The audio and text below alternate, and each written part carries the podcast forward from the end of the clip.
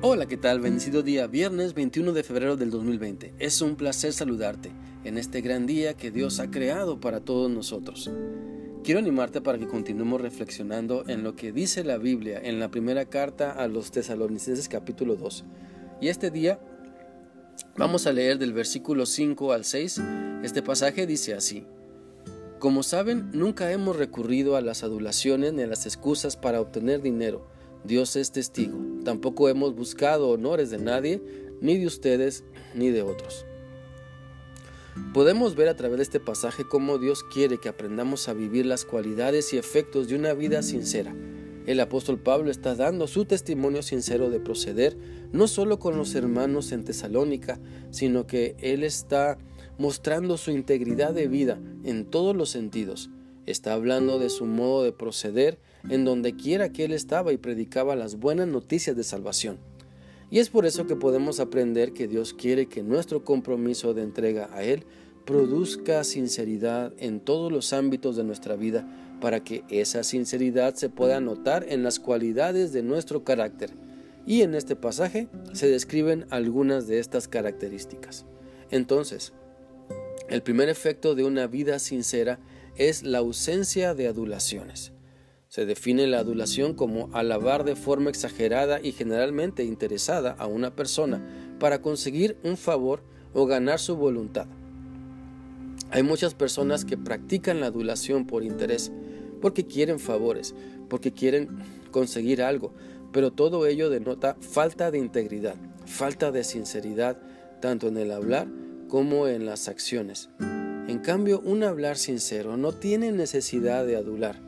Cuando nos decidimos a expresar palabras sinceras, nos damos cuenta que no es necesario adular a nadie porque Dios nos ha convencido de que su presencia en nosotros es lo que necesitamos, de que alabarlo a Él es mejor que tratar de quedar bien con las personas, es mejor estar bien con Dios que intentar conseguir el favor de otros.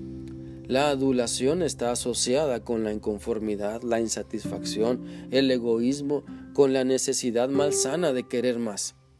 Mira, se cuenta la anécdota de que estaban dos trabajadores comiendo, uno solo comía lentejas mientras que el otro un corte fino y caro de carne. Entonces este último le dice al otro, si aprendieras a ser sumiso al jefe, no tendrías que comer lentejas. Pero entonces le respondió el otro, si hubieras tú aprendido a comer lentejas, no tendrías que adular al jefe.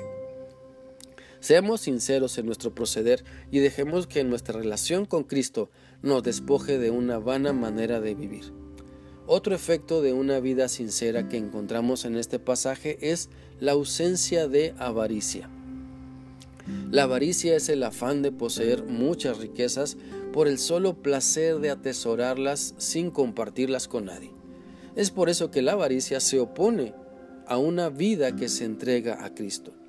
Mientras Dios nos ha dado vida eterna a través de su Hijo Jesucristo, pues Él se dio como sacrificio por nuestros pecados, la avaricia aprisiona la mente y el corazón de las personas para que no quieran dar, para que no se quieran entregar y servir por amor, sino que contamina su mente para que solo piensen en tener para ellas sin compartir con nadie. Hay diferentes formas en que la avaricia se manifiesta.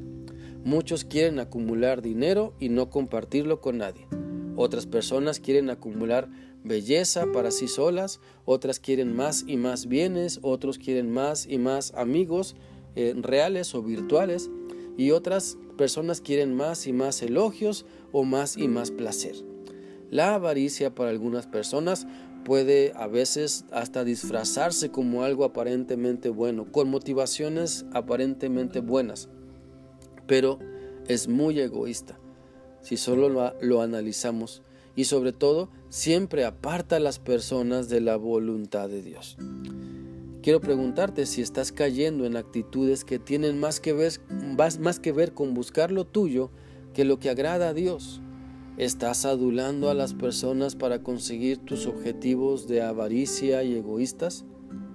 Te animo para que reflexiones y puedas dejar esa actitud que no te lleva a nada bueno y que le pidas a Dios que al estar cerca de Él la sinceridad pueda fluir en tu vida, que sea una característica fundamental en ti y puedas disfrutar sus efectos. Un último efecto de esforzarnos por vivir sinceramente que nos describe este pasaje es la ausencia de buscar elogios. Mira, las personas más inseguras del mundo son aquellas que buscan que se hable bien de ellas. Y muy a menudo platican de lo bien que otros hablan de ellas, pero Dios quiere que seamos sinceros, que no busquemos elogios de las personas, sino que nuestro interés máximo sea ser aprobados por Dios. Es mejor que hablen bien de ti por tu sinceridad, porque tu relación con Cristo produce resultados de integridad y sinceridad en tu vida. Es mejor que hablen de ti porque buscas a Dios y no porque buscas a adular a otros con fines perversos y no porque eres una persona ah, con mucha avaricia o porque tienes la necesidad de que se hable bien de ti. Cuando estás seguro de lo que Dios está haciendo en tu vida, cuando el Señor está transformando tu ser, lo más importante es el testimonio de cambio que estás demostrando ante las personas. Muchas podrán ver el poder de Dios obrando en ti y eso les motivará a acercarse más a Él. En cambio otras serán incrédulas y buscarán juzgarte, pero lo que debe importarnos siempre es mantenernos en la voluntad de Dios y disfrutar de los efectos de nuestra vida sincera. Espero que esta reflexión sea útil para ti y que la palabra de Dios continúe hablando a tu vida para que te decidas a ponerla en práctica. Que tengas un bendecido fin de semana. Que Dios te bendiga.